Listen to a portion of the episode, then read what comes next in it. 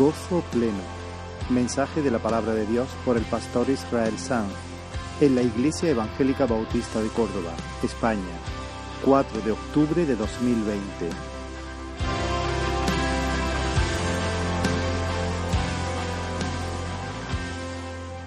Gloria al Señor. Por varias circunstancias he decidido esta semana eh, hacer un alto en la serie de Génesis. Quiero traer una palabra muy, eh, muy directa. Eh, realmente fue ayer, mientras me preparaba para, para el mensaje y seguía trabajando en él, donde sentí, creo que, que, de parte del Señor, entiendo, por lo menos eh, tuve bastante claridad en mi mente en cuanto a este asunto de, de poder compartir esta palabra que se encuentra, se encuentra en Juan capítulo 15, Juan capítulo 15. Y realmente quiero compartirla esperando milagros en medio de, esta mañana, en medio de nuestros corazones, que el Señor se levante para salvarnos por medio de esta verdad, que la verdad sea poderosa una vez más y que haga y que haga proeza en nuestra vida el Señor por su palabra. Entonces Juan capítulo 15, versículo 9, Juan 15, 9, son palabras del Señor Jesús. Como el Padre me ha amado, así también yo os he amado. Permaneced en mi amor. Si guardareis mis mandamientos, permaneceréis en mi amor, así como yo he guardado los mandamientos de mi Padre y permanezco en su amor. Estas cosas os he hablado para que mi gozo esté en vosotros y vuestro gozo sea cumplido. Este es mi mandamiento, que os améis unos a otros como yo os he amado. Nadie tiene mayor amor que este, que uno ponga su vida por sus amigos. Hasta ahí la palabra. Vamos a orar. Señor, estamos delante de tu palabra santa. Señor, y somos conscientes de que necesitamos a tu Espíritu Santo. Toma esta palabra, Señor. Tómame a mí que tengo que, que abrirla, que proclamarla sobre tu pueblo, sobre mi propio corazón. Y toma cada uno de, nuestros, de nuestras almas, Señor. Paseate en este lugar como un poderoso Salvador. Oh Señor, sé tú un libertador para nosotros en esta mañana.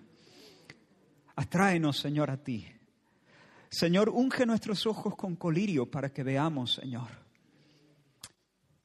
Alza tu mano y aleja al adversario que viene para robar y para matar y para destruir. Imponte sobre él, Señor, y danos tu salvación una vez más en el nombre de Jesús. Amén. Hermanos, Jesús Escucha bien esto. Nunca te olvides. Gózate en ello. Apréndelo. Dios es feliz. Jesús es el hombre del gozo. No hay nadie que haya sido tan feliz y tan gozoso como el Hijo, desde la eternidad hasta la eternidad, pero también durante sus días del ministerio aquí en la tierra. Él es el hombre del gozo. El, salmista habla de Jesús proféticamente. El libro de Hebreos repite esta, esta palabra. Has amado la justicia y aborrecido la maldad. Por lo cual te ungió Dios, el Dios tuyo, con óleo de alegría más que a tus compañeros. Óleo de gozo, óleo de alegría. Ahora, mira lo que dice aquí el texto. Estas cosas, le dice Jesús a sus discípulos, estas cosas os he hablado para que mi gozo esté en vosotros y vuestro gozo sea cumplido. Así que Jesús no solamente es el hombre del gozo, no es el Dios feliz. Jesús quiere comunicarnos su gozo para que nuestro gozo sea cumplido. ¿Qué significa cumplido? Pleno. Gozo completo. Gozo total. Eso es. Estas cosas os he hablado para que mi gozo esté en vosotros y tengáis gozo total. Gozo total. Dios, eh, eh, otra gran verdad. Hoy quiero ser muy directo. Eh, pero quiero dar algunos martillazos sobre tu propio, sobre, sobre, tu, sobre tu mente, sobre tu conciencia. Este es el segundo. Dios quiere que tengas gozo total. Dios quiere que seamos plenamente dichosos. Dios quiere que seamos felices. Dios quiere que también sobre nosotros sea derramado sin fin óleo de alegría. Dios quiere eso. Y no, el Señor, cuando habla de su gozo, está hablando del gozo que Él experimenta. Esa experiencia de alegría que Él tiene desde siempre. Su gozo es el gozo que Él experimenta y el gozo que Él imparte. Y fíjate que dice, para que mi gozo esté. No dice, yo quiero llevaros a daros una, una probadita de mi gozo. No, no es un vistazo del el gozo del Señor como Dios le dio a Moisés desde el monte Pisga un vistazo de la tierra prometida. ¿La ves? Ya, pues vamos. No, no, no, no es eso. No es una probadita del gozo del Señor. Él dice para que mi gozo esté. Y ese verbo en el griego significa permanezca. Para que mi gozo esté, se quede ahí con vosotros. Experiencia. Está fallando esto, ¿no? No, no, está bien. Sí. Para que sea vuestra experiencia permanente. Y hermanos, solamente de esa manera nuestro gozo puede ser pleno. El mundo ofrece un gozo que es superficial y volátil. ¿Por qué? Porque la manera en que el mundo ofrece el gozo es removiendo los obstáculos, alterando las circunstancias, procurando eliminar las tristezas, amortiguando los males, arrimando algunos placeres. Ah, si la persona está triste, entonces el mundo te ofrece, bueno, eh, no sé, seguros de vida, em, un dinero, experiencia, cambiando tus circunstancias, ¿no? Esa es la manera en que el mundo procura proveernos alegría o, gozo. Pero hermanos, el gozo completo, el gozo total, el gozo cumplido, solamente ocurre, solamente es posible cuando su gozo permanece en nosotros como un manantial interior totalmente independiente del mundo, independiente de las circunstancias, inafectado por las contingencias de la vida. De tal forma que te ponen aquí, eh, en un lugar tranquilo, en una ladera soleada, sin muchos problemas, en medio de la juventud, sin ningún achaque, rodeado de gente que te quieren y tú tienes gozo, porque hay un manantial interior es el gozo del Cristo, la experiencia de alegría que el Cristo siempre siente brotando desde el interior en ti. Pero te toman de aquí, de la ladera soleada, y te meten en un valle oscuro, tenebroso, rodeado de nadie, solo, rodeado de demonios, achacoso. Y allí todavía tienes gozo. ¿Por qué? Porque el gozo era completamente independiente de las circunstancias. Es un manantial interior que brota. Es el gozo del Señor, esa misma experiencia de alegría del Señor que está en ti. Ahora, cuando hablo de gozo, no, no, quiero que nadie piense que el gozo es una especie de algarabía impostada. El gozo es una pasión dulce y deliciosa que brota de la conciencia y de la experiencia de un bien que se posee. Es una pasión dulce, es una pasión deliciosa que, que, brota de ser consciente de estar en la posesión de un bien. La tristeza y la alegría, tristeza y la alegría, es al alma lo que al cuerpo es el dolor y el placer. Cuando estamos hablando de algo físico, algo corporal, hablamos de dolor. Cuando hablamos del alma, algo no físico, ya no hablamos de dolor. Podemos decirlo, pero en realidad es tristeza. La tristeza es al alma lo que el dolor es al cuerpo. Y el gozo es al alma lo que el placer es al cuerpo. Pensad, por ejemplo, en un bebé que llora de dolor por el hambre y luego encuentra el placer al mamar los pechos de su madre. ¿Tenéis la imagen?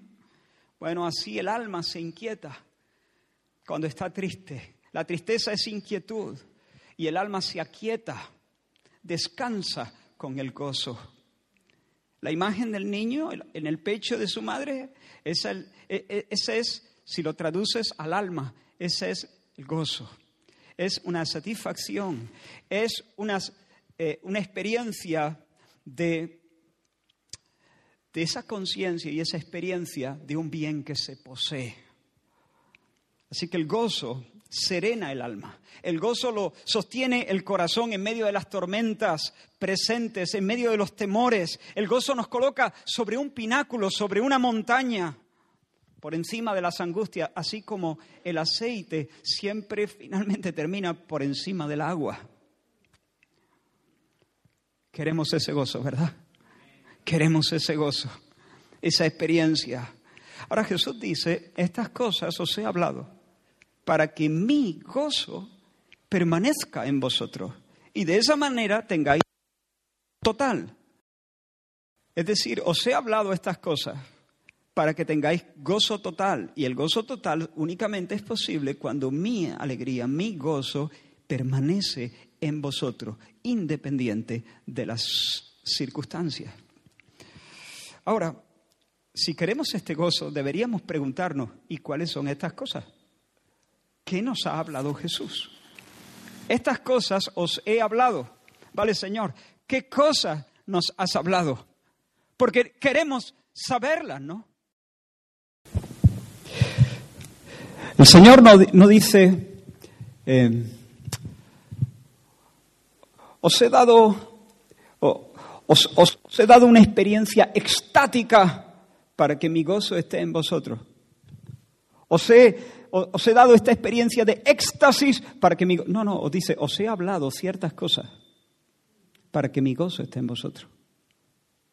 Entonces, ¿qué nos ha hablado el Señor? ¿Qué nos ha dicho? ¿Cuáles son las verdades que nos pueden llevar al gozo total? ¿Qué nos puede, ¿Cuáles son las verdades que nos conducen a la felicidad verdadera, a la quietud verdadera? ¿Cuáles son? Y una de las cosas que Jesús ha dicho, quiero hay, hay, más, pero quiero destacar una, una de las cosas, versículo 9, como el Padre me ha amado, así también yo os he amado. Como el Padre me ha amado, así también yo os he amado. Y ruego que abras tu corazón por amor al Señor y por amor a tu alma. Abre bien tu corazón, porque esa He aquí la clave del gozo. Esa es la clave del gozo. No hay más claves del gozo. Esa es la clave del gozo, la única clave del gozo.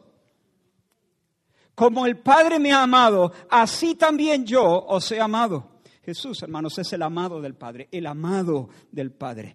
El amor paternal de Dios es el banquete que el Hijo disfruta en una experiencia eterna.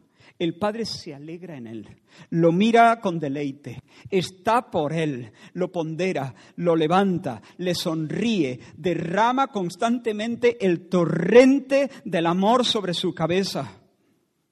Esa es la tierra donde el Señor Jesús, donde el Hijo experimenta constantemente la alegría, la tierra del gozo pleno. La tierra del gozo pleno es la tierra donde el Señor derrama la luz de su sonrisa, la luz de su rostro en tu presencia. Es decir, cuando tú nos atraes a ti y nos sonríes. En tu presencia, en ese sentido de la presencia amable del Señor, en tu presencia hay gozo total, gozo total.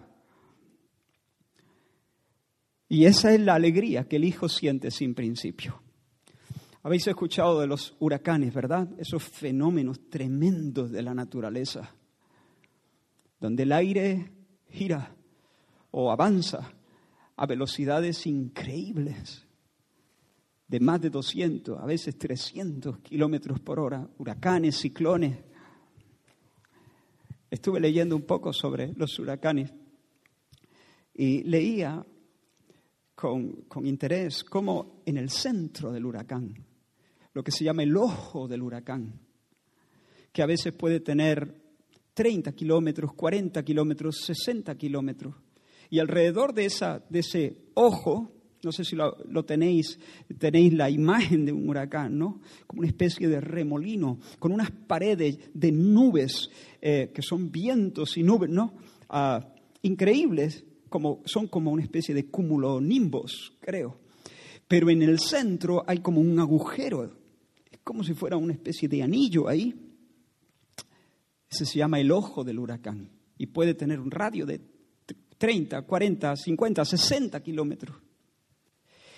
En el ojo del huracán todo está en calma.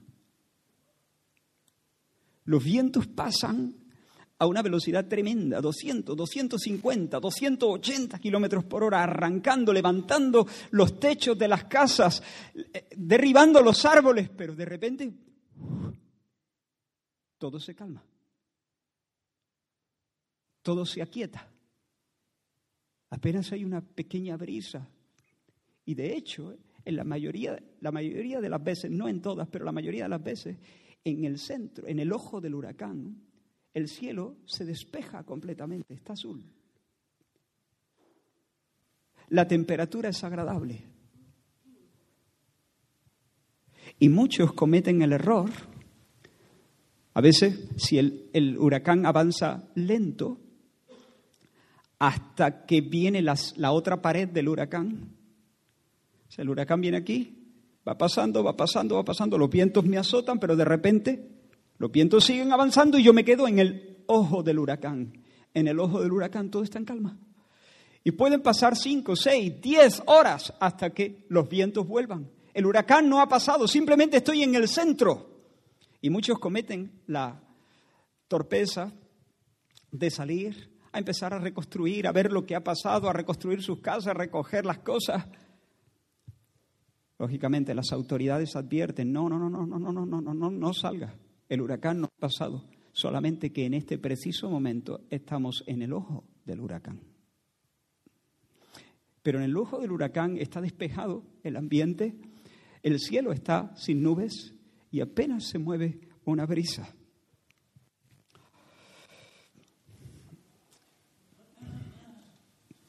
Jesús siempre vivía en el ojo del huracán. Siempre. Siempre.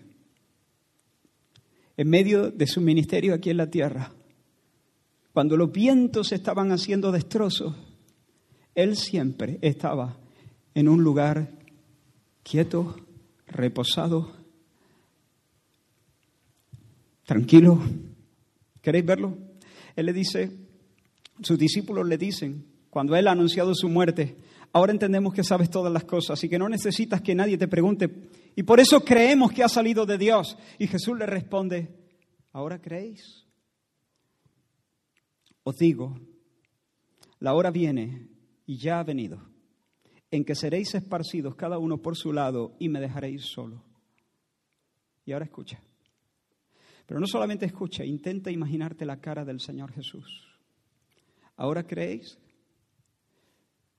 Viene la hora y ha venido ya, ya, en que seréis esparcidos y me vais a dejar solo. Los vientos huracanados van a soplar como nunca.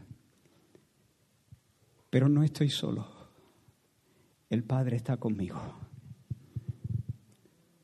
Pero no estoy solo. Allí lo tienes. Allí tienes al Hijo. Esa es la clave de la alegría de Jesús.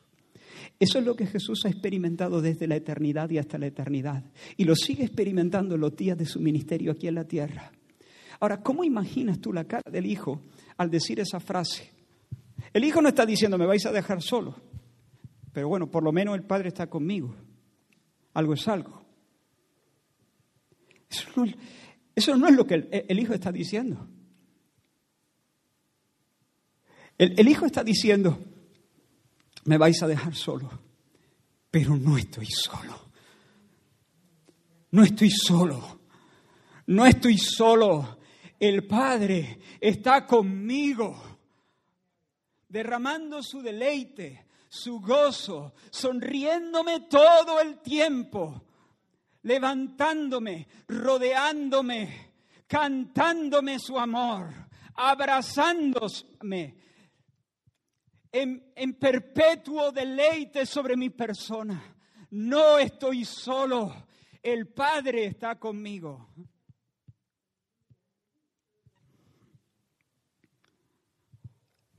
No es bueno, algo es algo. No, no, no. Yo pienso, por ejemplo, una imagen terrenal en cuanto a esto. Cuando pienso en dos enamorados que en medio de un mundo que se está derrumbando se abrazan bajo el naranja del atardecer y se dicen unos a el uno al otro, pero estamos juntos. Esa escena así, un poco romanticona, romántica, bonita. Muchos problemas, pero él y ella se abrazan haciendo contraste con, el, con los tonos del cielo y se dicen, pero estamos juntos. Esa es. Pero el Padre está conmigo. Pero el Padre está, pero estamos juntos. El Padre está conmigo. El Padre me ama. El Padre me ha amado. Hermanos, Dios es amor. Y Dios ama su creación. Él cuida de las aves. Él cuida, Él viste a los lirios del campo. Pero hermanos, la clase de amor con que el Padre ama al Hijo es una clase de amor diferente. Es personal, es total, es profundo, es deleitoso, es permanente. El Padre no ama al Hijo con la misma clase de amor con el que ama a las aves y cuida de su creación. Esto se entiende, ¿verdad? Pero Jesús no solamente dice que el Padre le ha amado. Jesús dice como el Padre me ha amado, así también yo os he amado a vosotros. Es decir, Dios nos ama con la misma clase de amor, Jesús nos ama con la misma clase de amor con que Él es amado por el Padre eternamente. No es el amor que Dios le tiene a la creación, es el mismo tipo de amor que el Padre derrama jubiloso sobre el corazón de su Hijo. Ese mismo amor, esa misma categoría de amor, esa misma, la misma clase de amor personal, total, profundo, delicioso, permanente, esa misma clase de amor, el Señor nos la traslada a nosotros. Somos invitados al banquete, el mismo banquete que Cristo disfruta. Somos sentados a la mesa, la misma mesa en la que el Padre ha sentado eternamente al Hijo. Somos colocados bajo el mismo torrente de gracia, de amor puro, infinito. Nadie tiene más, mayor amor que este, que el que uno ponga su vida por sus amigos. Hoy el pan y el vino nos recuerdan este amor. El amado nos ama por pura gracia. Jesús nos dice, entonces, quiero que seáis felices. Estas cosas os he hablado para que mi gozo, mi alegría, esté en vosotros. Y vuestro gozo entonces sea total. ¿Qué cosa nos has dicho, Señor? ¿Cuál es la gran verdad? ¿Qué es lo que tenemos que aprender? ¿Qué es lo que tenemos que entender, Señor? Pues que así como yo soy amado por el Padre, la misma clase de amor, de la misma manera que el Padre, como el Padre me ha amado, así también yo os he amado. Ahora, ahora, permaneced en mi amor. Permaneced en mi amor. No os mováis de ahí. Os he amado. Os amo. Y porque yo os amo, en realidad el Padre os ama, porque mi amor no es otro amor, es el mismo amor que el Padre me da. Yo lo comparto, os siento a la misma mesa, os introduzco en esa danza bendita de amor. Os meto debajo de ese torrente glorioso. Os he amado, no os mováis de ahí. No dejéis engañar que no te roben la cartera. Abrázate a ese mástil en medio de cualquier tormenta porque de esa manera vais a vivir en el ojo del huracán siempre, siempre en el ojo del huracán. Por todos lados tormentas y vientos, y tú en la roca, bajo un cielo despejado, en el ojo del huracán. Hermanos, cuidado con el engaño de buscar en ti las razones por las que Dios te ama. Cuidado con querer pagar la gracia o con querer compensar la gracia. Imagínate la siguiente escena. Imagínate, imagínate que tienes dos niñas. A lo mejor las tienes, no tienes que usar tanto la imaginación. Imagínate que las dos niñas hacen danza. bailan, danza clásica, digamos. Pero imagínate que una de ellas, quizá la más pequeña, quizá la más grande, la que tú prefieras, una de ellas es más torpe que la otra al ponerse en puntas. No acierta muy bien a ponerse en punta, es un poco torpe, digamos. No es, no es ágil, no es elegante, lo hace de manera muy mm, robótica, no, no lo hace muy bien. Mientras que la otra sí, es grácil y lo hace con, con, una elegancia mucho más grande que, que su hermana. Ahora, tú no le das ninguna importancia hasta que descubres que la niña está consumida de tristeza. Porque no sé a cuento de qué. Ella ha pensado que tú y que su padre no pueden amarla igual que a su hermana. Porque no logra ser punta igual que su hermana. Y de cuando en cuando la ves intentando hacerlo, con lágrimas en los ojos y esforzándose y mirando de reojo a su hermana de repente conectas los puntos y te das cuenta que se está consumiendo de tristeza, porque se siente mal, se siente desplazada, se siente porque no logra hacer lo mismo que su hermana. ¿Qué le dirías? ¿Qué le dirías? Primero se te partiría el corazón, ¿verdad? Te quedarías reventado al darte cuenta que, tu hija lo está pasando fatal, porque ella piensa que si no es capaz de hacer ese ejercicio bien, no puede tener toda tu complacencia, no puede tener todo tu deleite, no puede tener todo tu amor. Tú no la puedes querer igual que a su hermanita, porque su hermanita sí lo hace bien y ella no puede hacerlo mal, se te partiría el corazón. Y no perdería ni un segundo en decirle, hijita, hija, hija, hija, no, no, no, no, no, no te confunda. Mi amor no depende de que tú seas más hábil o menos hábil, o de que tú puedas ponerte en puntas o no puedas ponerte en puntas. No, hija, mi amor no depende de nada de eso. Yo te quiero, te quiero igual. Te quiero, aunque quedases inválida en una silla de ruedas, nunca jamás te pudieras mover. Yo te querría igual. Hija, si tú te esfuerzas para hacer las puntas, esfuérzate porque quieras hacer las puntas, pero no para para, que yo te ame, no para que yo te acepte. No lo hagas por mí, no lo hagas por mí. ¿Entiendes? No, no intentes ganarte mi amor si es que ya lo tienes, ya lo tienes.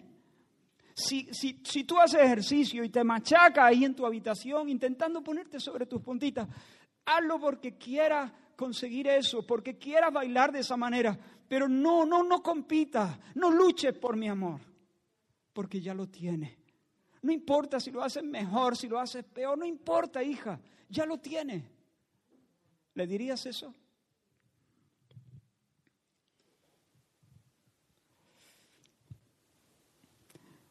Hermano, cuidado, cuidado, cuidado, cuidado, cuidado, porque podemos estar intentando ganarnos el amor del Señor o compensar el amor del Señor o pagar la gracia del Señor de esta misma manera. Estoy absolutamente convencido de que hay más de una persona bajo este techo que lucha de esa manera con el Señor. Cree que cuando lo hace medianamente bien, el Señor está contento y te quiere mucho. Pero piensa que cuando no logras ponerte en esas puntas, o cuando hay otro que te supera, te aventaja, el Señor no puede estar completamente contento contigo. Y por eso tiene la tendencia a compararte y tiene la tendencia a medirte con otros. Y siempre tiene la tentación a competir con otros. Medir tu consagración, medir tu oración, medir tu ministerio, medir tu lo que sea. Hermanos míos, en el nombre del Señor, el gozo y la paz vienen de poder decir en cada etapa de la vida, pero no estoy solo. El Padre está conmigo. El Padre está conmigo. En la adolescencia, en la primera juventud, A veces podemos pasar esa etapa de la vida totalmente inseguros, en medio de los vientos, comparando nuestra figura, nuestra nariz, nuestros labios, nuestra popularidad. ¿Cuántos amigos tenemos? La inteligencia. El que destaca o el que piensa que destaca se siente seguro. El que piensa que no destaca, que pasa desapercibido, se siente incómodo. Pero tanto uno como otro se están equivocando de raíz. Están invirtiendo para su desgracia, tanto uno como otro, porque allí no hay gozo pleno. Ese gozo es circunstancial, volátil, superficial. No es el gozo del Señor, es el gozo del mundo y se evapora como se evapora la niebla. El gozo viene de poder decir, pero no estoy solo, el Padre está conmigo, me ama Dios, me ama Dios. ¿Entiende? No importa qué talla tengo, no importa si soy alto, si soy bajo, si soy guapo, si soy feo, si tengo muchos amigos, si tengo pocos amigos, si estoy estudiando una cosa, si estoy estudiando otra. No importa si juego bien a fútbol, si no le meto un gol al, al arcoíris. No importa, no importa. No estoy solo, el Padre está conmigo. Una persona que puede decir eso sintiéndolo en su corazón es una persona que siempre vivirá en el ojo del huracán. Y todos los demás, aún los guapos, los que juegan mejor a fútbol, siempre estarán dentro del huracán, soportando los vientos feroces, siempre. No hay descanso, no hay descanso. Aun cuando yo sea especialmente privilegiado, especialmente dotado por el Señor. No hay descanso. El gozo se acaba al caer la tarde. Cada día tengo que remontar. Cada día tengo que subir una cuesta. Cada día tengo que competir y ganar. Eso no es vida, eso es muerte. La vida viene cuando yo puedo decir, pero el Padre está conmigo. Me quiere Dios. Me ama el Señor.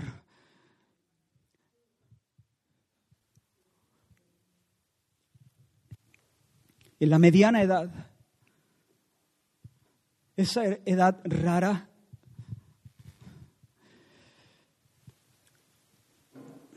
no sé, tengo la impresión de que eso llega no calculando la mitad de los años que vas a vivir creo que tiene más que ver con la salida de los hijos de casa o el comienzo de la salida de los hijos de casa. Es una etapa donde uno puede ser especialmente vulnerable por la decepción. La decepción con uno mismo.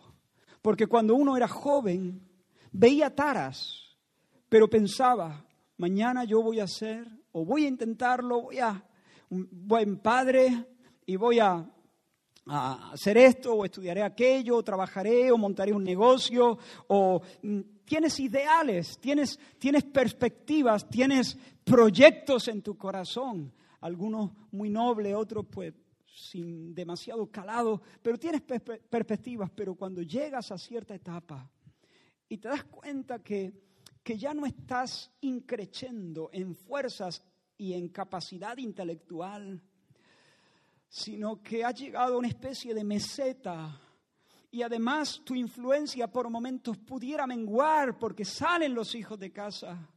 De repente uno puede hundirse o si no hundirse, ser profundamente zarandeado, quedar tocado del ala, como decimos, cuando uno piensa, no soy todo lo que pensé, no soy el padre que quise ser, que soñé con ser. No soy el esposo que soñé con ser. No he conseguido lo que soñé alcanzar, quizá. Pero hermanos, en medio de esa etapa tenemos que tener mucho cuidado, mucho cuidado porque el diablo puede hacernos trizas. En esa etapa también debemos vivir en el ojo del huracán y poder decir, pero no estoy solo, Padre está conmigo. No es lo que yo logro, no es lo que yo he, podido hacer, no es si yo me pongo en punta. No, no, no, no, no, no. El amor de Dios no está conectado a eso. Mi identidad no está conectado a eso. Mi valor no está conectado a eso. No está conectado a eso. Y en la vejez, cuando las fuerzas declinan a una velocidad que asusta, Y ya pocos dependen de uno. Antes sonaba mucho la puerta y cada vez suena menos. Ya los consejos ya se los piden a otros. La ayuda ya se las piden a otros. Ya no puedo ayudar, eh, eh, el, abuelo ya no te puede ayudar en la mudanza. Hay otros que corren más, que son más fuertes, que lo hacen más rápido. Y luego la enfermedad y la muerte que parecían antes tan distantes pero ahora parece que te están echando el aliento en la mejilla. Otra etapa que intuyo que debe ser complicada, donde uno puede caer en una tentación muy grande. Uno puede ser especialmente vulnerable ahí al acercarse a esa etapa o al estar en esa etapa. Pero de nuevo, hermano, tú puedes vivir en el ojo del huracán. Si que no son tus fuerzas, ni si logra, ni si das consejo. Es que el Padre está contigo. Que no estoy solo. Que no estoy solo. Que no soy un pobre desgraciado. Que no soy un pobre viejito. Que ya estoy aquí en el rincón esperando que, que el Padre está conmigo. Que soy amado de Dios que el cielo es mío. ¿Entiende? Que puede derribarse el mundo entero, pero yo puedo vivir en la calma del gozo del Señor, el gozo de la salvación.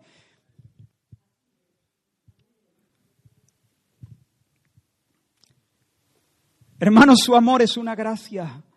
Su amor es una gracia, no tenemos que dar la talla, no tenemos que pagar. No intentes hacerlo, no intentes hacerlo, no intentes pagar, no lo hagas, vas a ofender a Dios. No, no lo hagas. Recibe el amor de Dios, punto final. Ensánchate, no seas estrecho, abre tu pecho y deja que Dios te bese. Ya está, ya está, no intentes hacer el triple salto mortal. No intente, no diga, Señor, mira que te lo hago otra vez, mira, mira. Que no, que Dios no te ama por eso, que no. No intentes pagar el amor del Señor, porque mira, si tú intentas pagar el amor del Señor, le vas a ofender de dos maneras. Le vas a ofender con tu orgullo y le vas a ofender con tu incredulidad. Incredulidad al pensar que Dios no es como ha dicho que es. Dios va a decir, no crees en mí, ¿verdad? No confías en mí. Tú crees que mi amor es tan miserable como el tuyo, ¿no? Hijo, no me partas el corazón. No pienses de mí que yo te amo si eres capaz de hacerlo. Mi amor no depende de si eres capaz de hacerlo. No depende. No pienses así de mí. No seas incrédulo, sino creyente. Tengo un más alto concepto de mí. Yo te amo en Cristo. Te amo en Cristo.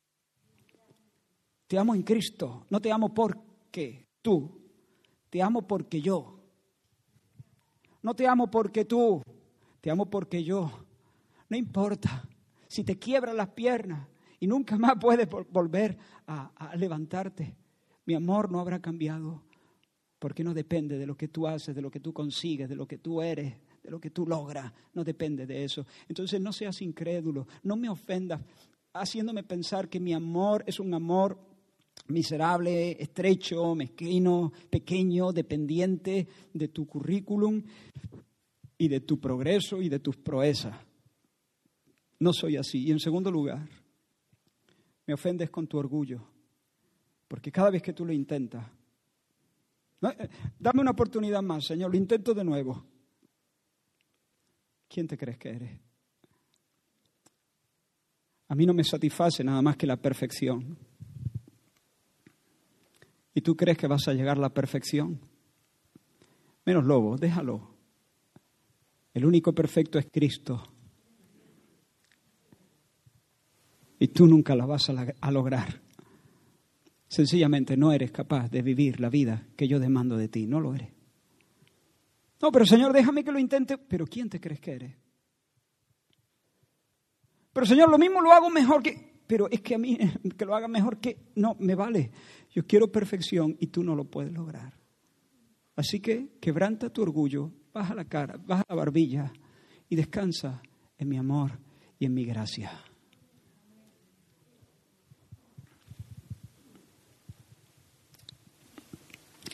Así que quiero que seáis gozosos, dice el Señor, y os hablo estas cosas para que tengáis gozo total. ¿Qué cosas, Señor?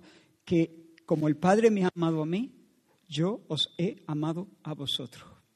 Ahora, quedaos ahí. Permaneced de mi amor. No os mováis ni un centímetro. Aferraos a ese mástil. Echad el ancla en esa tierra. Clavad bien las estacas. Que el diablo no robe la cartera. No intentéis comprar el amor de Dios. No intentéis pagar la gracia que es gratis por definición. No intentéis hacer ese tipo de maniobras porque me vais a ofender. Permaneced en mi amor. Permaneced en mi amor. Ahora, hermanos, quiero decir algo más en cuanto a esto. El amor de Dios no es solamente un amor de clemencia, en el que somos perdonados y librados del justo castigo. El amor de Dios es un amor de deleite, de deleite. Y esto es lo más difícil de creer. Nosotros a veces, cuando pensamos en el amor de Dios y en la cruz y en el perdón de los pecados, a nivel psicológico nos sentimos como pudiera sentirse eh, un mendigo al que, digo a veces, no siempre, pero un mendigo al que alguien en la calle le suelta de repente un millón de euros. Y entonces, ¡guau! Es una alegría, pero es una alegría todavía pequeña.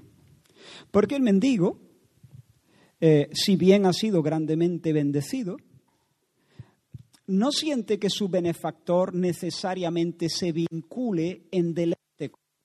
¿Me explico? Pero el amor de Dios no es así. Nosotros no solamente hemos sido objetos de la clemencia de Dios y hemos recibido el perdón de nuestros pecados, sino que el amor de Dios hacia nosotros es un amor de deleite, es un amor en el que el Señor nos ve con placer, con placer. Y Dios nos ve con placer porque Dios nos ve en Cristo. Porque Él nos ve en Cristo, no solamente sepulta nuestros pecados, sino que nos viste con su justicia. Pues, puesto que con una sola ofrenda el Señor hizo perfectos a los santificados. ¿Cómo los hizo? Perfectos. Sí es verdad que estamos en un proceso de santificación, pero en Cristo Dios Padre ya nos ve completamente eh, terminados y nos ama con un amor no solo de clemencia, nos ama con un amor de deleite, deleite. Oye, hija, y mira, Salmo 45, inclina tu oído, olvida tu pueblo y la casa de tu padre, y deseará el rey tu hermosura. Inclínate a él porque él es tu Señor. Tu Señor, el rey, inclínate porque él es tu Señor, pero tu Señor, tu rey, deseará que tu hermosura, deseará tu hermosura. Esto es más difícil de entender, pero yo pido que por el Espíritu Santo lo entienda. Y pido que al entenderlo se revienten algunas cadenas y que el Señor traiga libertad a nuestros corazones. Isaías 65, 19, y me alegraré con Jerusalén y me gozaré con mi pueblo. Me alegraré, eso lo dice Dios. ¿Tú crees que Dios miente? ¿Crees que cuando Dios dice me alegraré con Jerusalén, se alegrará con Jerusalén? Isaías 62, nunca más te llamarán desamparada ni tu tierra se dirá más desolada, sino que serás llamada Esciba. ¿Eso qué Te lo digo. Mi deleite, mi preferida, mi predilecta, la que Dios ama. ¿Cómo te llamará Dios? Mi preferida, mi predilecta. Mi deleite está en ella. En ella tengo mi amor. Eso es lo que significa es, Siba. Y tu tierra Beula, desposada, esposa mía. Atento, porque el amor de Jehová estará en ti. Porque el amor del Señor estará en ti. Jehová, Sofonías 3, Jehová está en medio de ti, poderoso. Él salvará, se gozará sobre ti con alegría, callará de amor, se regocijará sobre ti con cántico. Intenta ver esa escena, intenta ver la escena. Jehová danzando, Jehová bailando en medio de su pueblo. Él está en medio de ti, poderoso. Él salvará, pero no solamente salvará en el sentido de que nos perdonará los pecados. No, no, la salvación es más amplia, es más abarcadora. Se gozará sobre ti con alegría. No te suelta un millón de euros y se va y sigue su camino. No, no, no. Se casa contigo y se goza sobre ti con alegría. Callará de amor, se regocijará sobre ti con cánticos. Romanos 1.7. A todos los que estáis en Roma dice Pablo, a todos los que estáis en Roma, coma, amados de Dios, coma. Resulta que el amado, el Hijo amado, nos ha introducido en esa gloria, en ese cielo. Nos ha sentado en esos lugares celestiales. Nos ha invitado nos convida al banquete. Resulta que por el amado, ahora nosotros somos verdaderamente amados de Dios, amados de Dios, amados de Dios.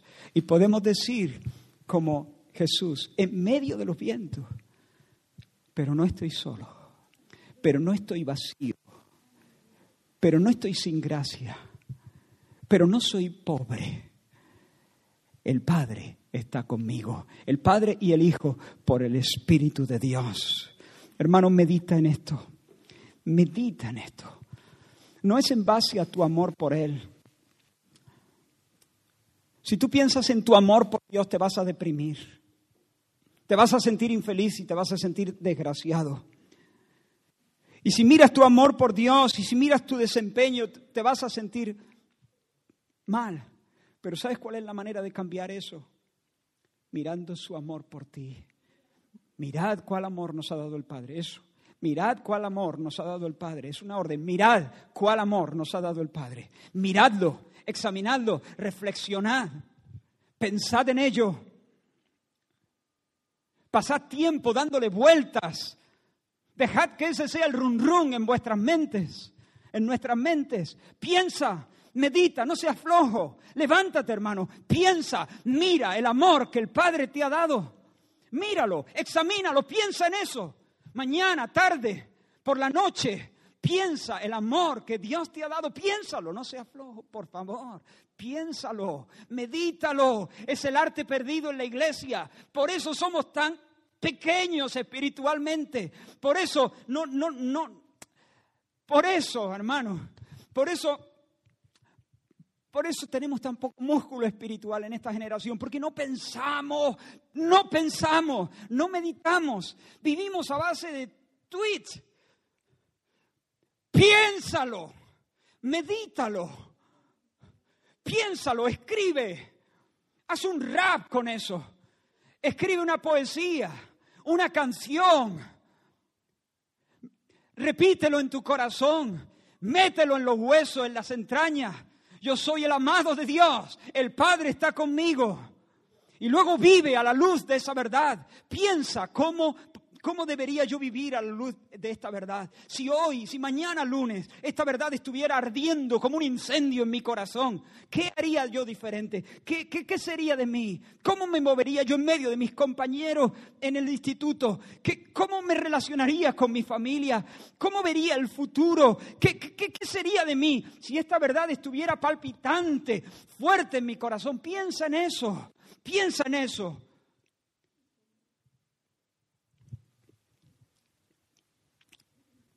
Y precisamente cuando no te enfocas en tu amor por el Señor, sino te, te enfocas en el amor que Él te tiene a ti, que Él te tiene a ti, de manera imperceptible o, o no, o de manera súbita y casi traumática, tu amor por Él crecerá. Si te enfocas en tu amor por Él, te hundes.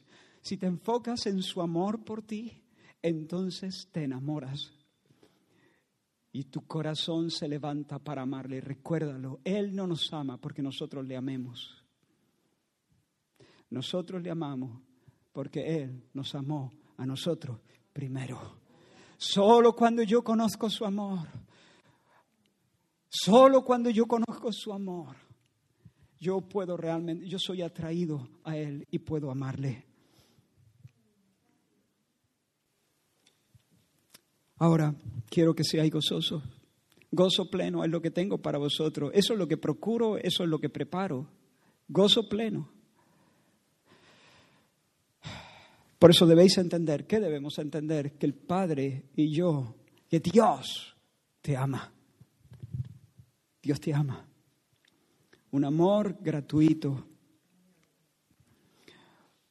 No te muevas de ahí. No intentes comprarlo. No intentes pagarlo. No te dejes robar por el maligno.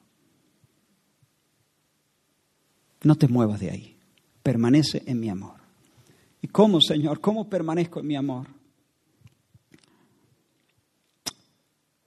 Si vosotros guardáis mi mandamiento, permaneceréis en mi amor. Sigue diciendo el texto que hemos leído, ¿verdad? Si guardáis mis mandamientos, permaneceréis en mi amor. Si andáis en obediencia a mis mandamientos, permaneceréis en mi amor. Ahora, si comenzáis a vivir dándoos licencias. Si perdéis el celo por mi nombre y os entregáis a la pereza, si hacéis indolentemente mi obra, si empezáis a olvidaros de mis mandamientos y a andar en vuestros propios caminos, si hacéis eso, dejaréis, empezaréis a dudar, empezaréis a moveros de esa tierra de certeza aunque mi amor no cambie, ya no lo sentiréis de la misma manera. No lo experimentaréis de la misma manera. Esa verdad brillante de mi amor comenzará a opacarse en vuestras conciencias. Y de nuevo entonces comenzaréis a competir y comenzaréis a compararos con otros porque dejaréis de estar seguros. El gozo de la salvación se irá. La seguridad de la salvación desaparecerá y otra vez vuestra alma volverá a estar inquieta, buscando razones que os hagan dignos delante de Dios y que os hagan amables delante de Dios. Dios no te ama porque seas amable. Dios te ama porque Él te ama, porque Él decide amarte. Y porque Él te ama, entonces te hace amable. Pero cuando la seguridad de salvación se pierde, empezamos a intentar buscar razones y dar razones a Dios por las que, Dios, soy amable, no, soy amable, soy digno de tu amor, mira esto, mira esto que hago, mira esto que he hecho, o me comparo, vuelvo a... Cuando la seguridad no está.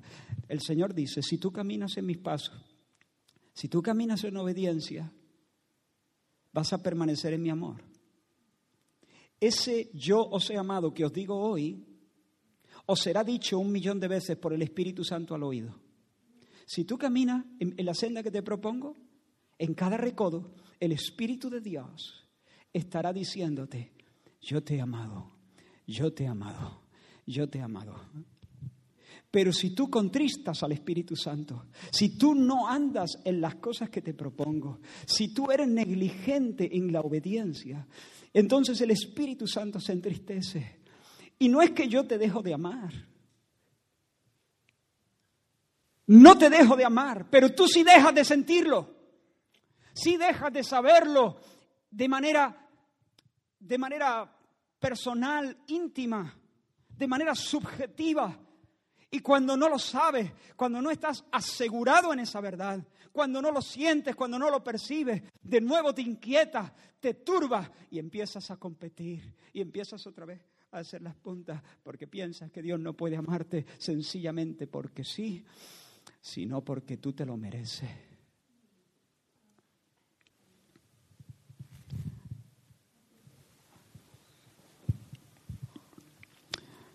Pero hermanos, cuando vivimos guiados por el Espíritu, cuando vivimos en mansedumbre, en humildad, en obediencia, entonces, como he dicho, de manera fresca y de manera íntima, el Señor nos va confirmando una y otra vez y dando testimonio a nuestro espíritu de que somos hijos de Dios, los hijos amados de Dios.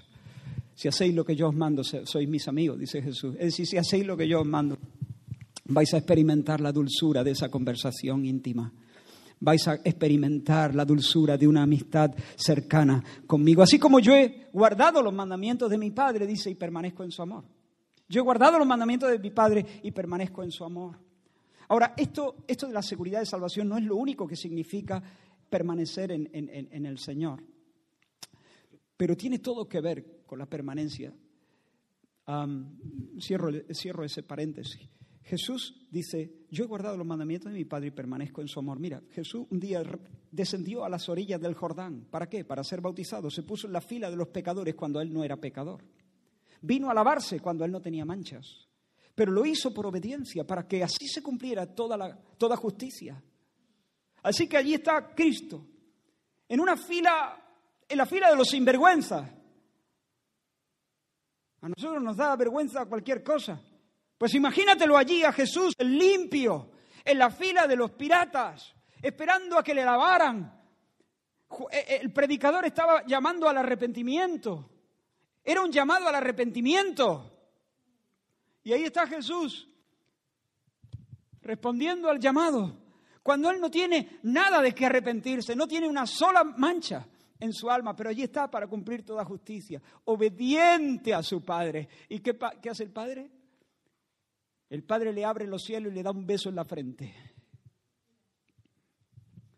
Los cielos se abren y desciende el Espíritu Santo en forma de paloma y Dios con voz audible que tronó para los demás, pero Jesús la entendió perfectamente. Este es mi Hijo amado en quien tengo deleite, complacencia. Te quiero, hijo. Te quiero. Me deleito en ti. Eres el hijo de mi amor, amado de Dios. Eso, eso es lo que, lo que pasa. Si vosotros guardáis mis mandamientos, así como yo he guardado los mandamientos de mi Padre y, mi, y permanezco en su amor, si vosotros hacéis las cosas como Dios manda, si vosotros guardáis mis mandamientos, de, de tanto en tanto, el cielo se abrirá y el Padre os dará un beso en la frente. Mi Padre y yo vendremos moraremos allí y daremos testimonio de quién eres para nosotros y quién somos para ti. Hablo en plural, pero Dios es uno. Comprenderlo, sois amados de Dios. Estoy terminando. Pero en la medida en que aprendemos obediencia y somos guiados por el Espíritu, lo sabremos, lo experimentaremos, lo saborearemos nos aseguraremos. Así que Dios no solamente quiere que sepamos que nuestra salvación es segura, quiere que lo sintamos a nivel subjetivo, quiere que sintamos esas santas impresiones. Por eso Pablo oraba así por los efesios.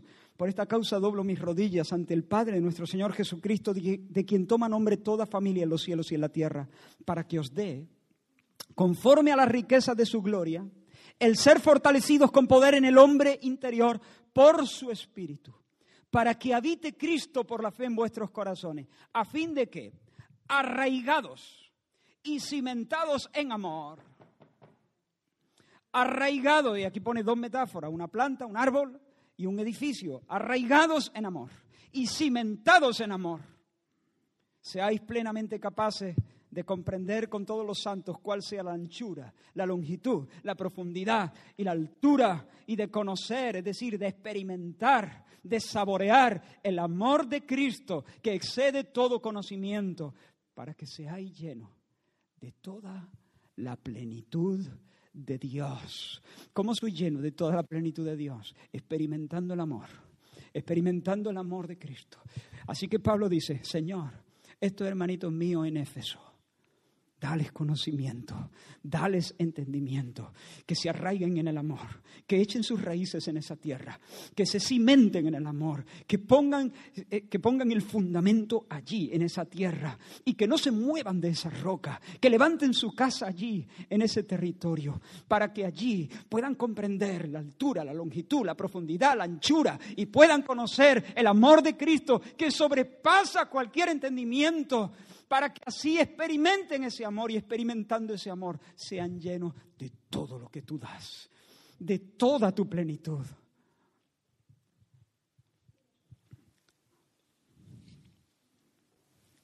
Vale, Señor, entonces queremos gozo. Por lo tanto, echaremos el ancla en esa verdad que Dios nos ama con amor eterno antes de que nos apuntásemos a antes de que nos apuntásemos a esta vida, antes de comprarnos nuestras zapatitas de ballet, con amor eterno, antes de que hiciéramos cosas buenas o cosas malas, con amor eterno, nos, nos ha amado. Así que, Señor, me quiero quedar en esa tierra. Y ahora sé que si vivo cerca de ti, haciendo lo que tú me mandas, metiendo tu palabra, guardando tu palabra, haciendo las cosas como tú quieres, esa será mi experiencia constante. Tú vas a estar dando testimonio de tu amor, tú me vas a estar dando besos en la frente y yo voy a poder conocer y experimentar tu plenitud. Pero Señor, entonces, vale, ¿cuál es tu mandamiento? ¿Cuáles son las cosas que tú mandas? Nuestro pasaje también lo dice, ¿lo veis? ¿Y este es mi mandamiento? Y este es mi mandamiento. ¿Cuál es? Que os améis unos a otros. Oh, esto es maravilloso, hermanos, porque se cerró el círculo. El Padre ama al Hijo de su amor. El Hijo es el amado. Pero ahora el amado nos hace aceptos en el amado y por tanto amados en el amado. El Padre ama al Hijo, pero el Hijo me ha amado a mí. Y ahora me pide, ahora este es su mandamiento. Y escucha, este no es el mandamiento para que yo conquiste el amor de Dios. Esta es la forma en que yo disfruto el amor de Dios, en que yo conozco el amor de Dios, en que yo entro a vivir la plenitud de Dios, en que yo participo de la naturaleza divina, que soy participante de la naturaleza divina no dice de la esencia divina. Yo no soy Dios, solo Dios es Dios. No de la esencia divina, pero sí de la naturaleza divina, del carácter divino, de la santidad divina. ¿Qué es santidad, hermano? Esto es santidad. Santidad de gozo. Santidad es participar de la dinámica del amor. Eso es santidad. Eso es santidad. Y todo lo que no es eso no es santidad. Santidad es participar de la gloriosa dinámica, de la palpitante dinámica de amor de Dios. Y esto es maravilloso entonces. El Padre ama eternamente al Hijo. El Hijo nos comunica su amor y nos invita, nos convida a nosotros meter en el círculo también a otros hermanos, a otros. Hermanos, termino diciendo dos cosas. En primer lugar, una ilustración del amor. Pensando en esto del amor, habría tanto que decir, ¿verdad?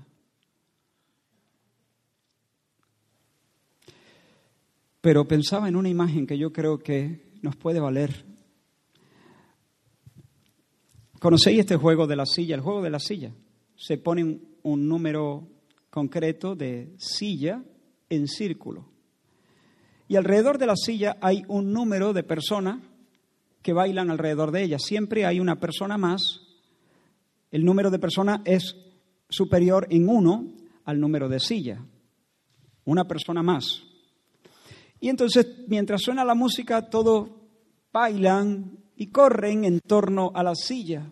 Y cuando la música se para, entonces ¿qué? Todos procuran sentarse y el que se queda de pie a la calle pierde. Ese es el juego de la silla.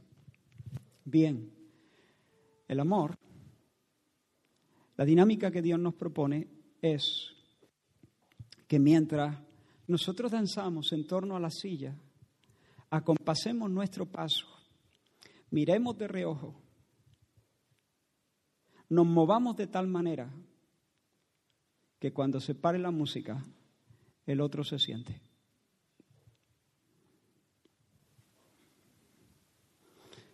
En el juego de la silla tradicional todos vamos mirando, acompasando el paso, damos un pasito más lento. Cuando intuimos que la música pudiera pararse, eh, controlamos al de delante, controlamos al de atrás.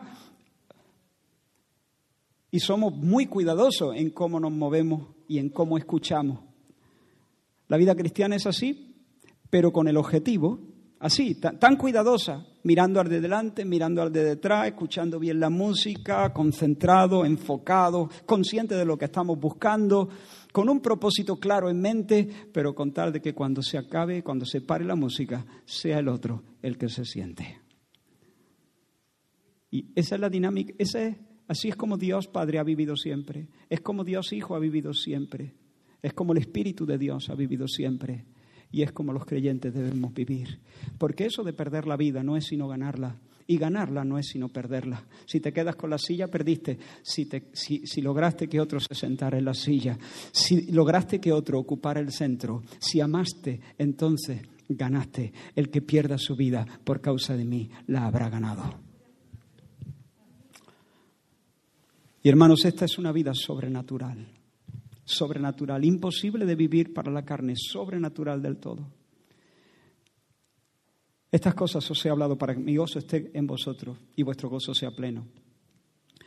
Hemos dicho que una de estas cosas que Jesús les ha dicho es que el Padre les ha amado en Él, es decir, Él les ha amado con el mismo amor que el Padre le amó a Él. Pero hay otra cosa que Jesús ha dicho aquí, en el versículo 5, Él ha hablado de la unión vital entre Cristo y los suyos. Yo soy la vid, vosotros sois los pámpanos. Es el mismo discurso de Jesús. Ahora, escucha bien esta frase. Yo soy la vid, vosotros los pámpanos. El que permanece en mí, yo en él, este lleva mucho fruto, porque separados de mí nada podéis hacer. Escucha de nuevo esta parte de la frase. El que permanece en mí, y yo en Él. Y yo en Él. Esta es la clave. Es una vida imposible para nosotros, pero no es imposible para Dios, porque para Dios todas las cosas son posibles. Separados de mí, cero patatero, separados de mí vais a estar... Es un querer y no poder, es una frustración constante. Separados de mí, nada.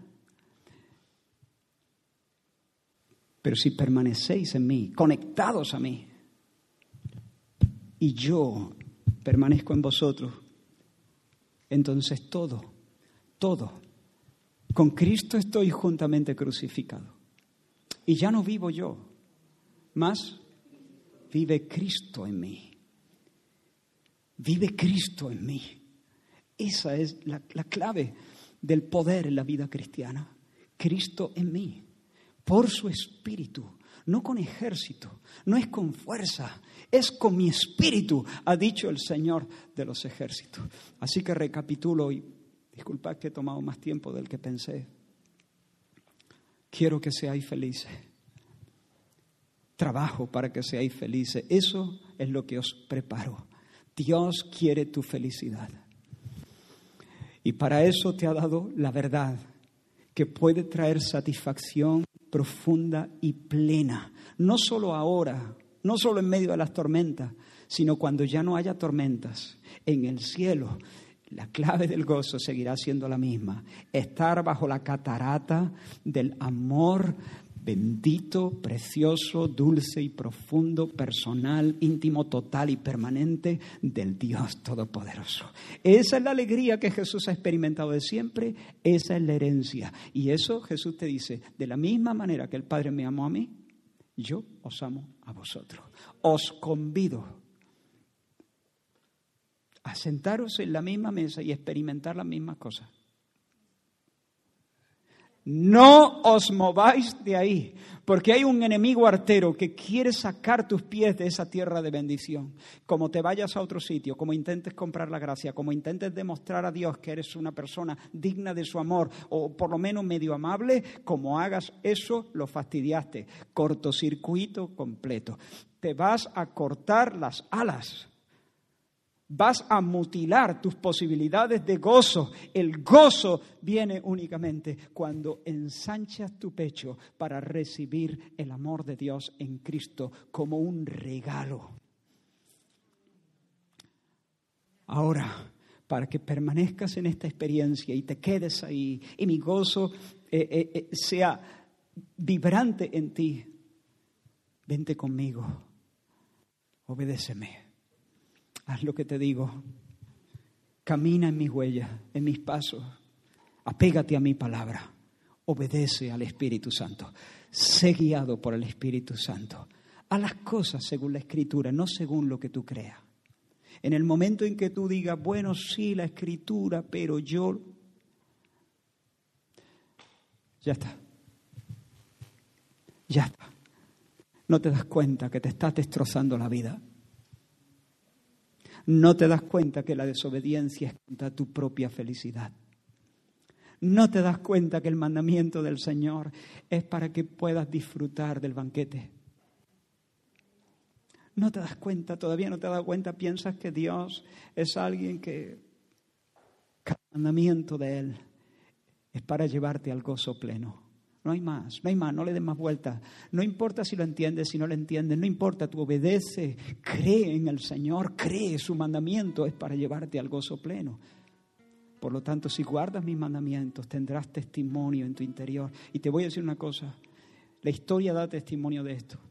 No hay personas más felices que los que viven cerca de Dios. No los religiosos, los santos.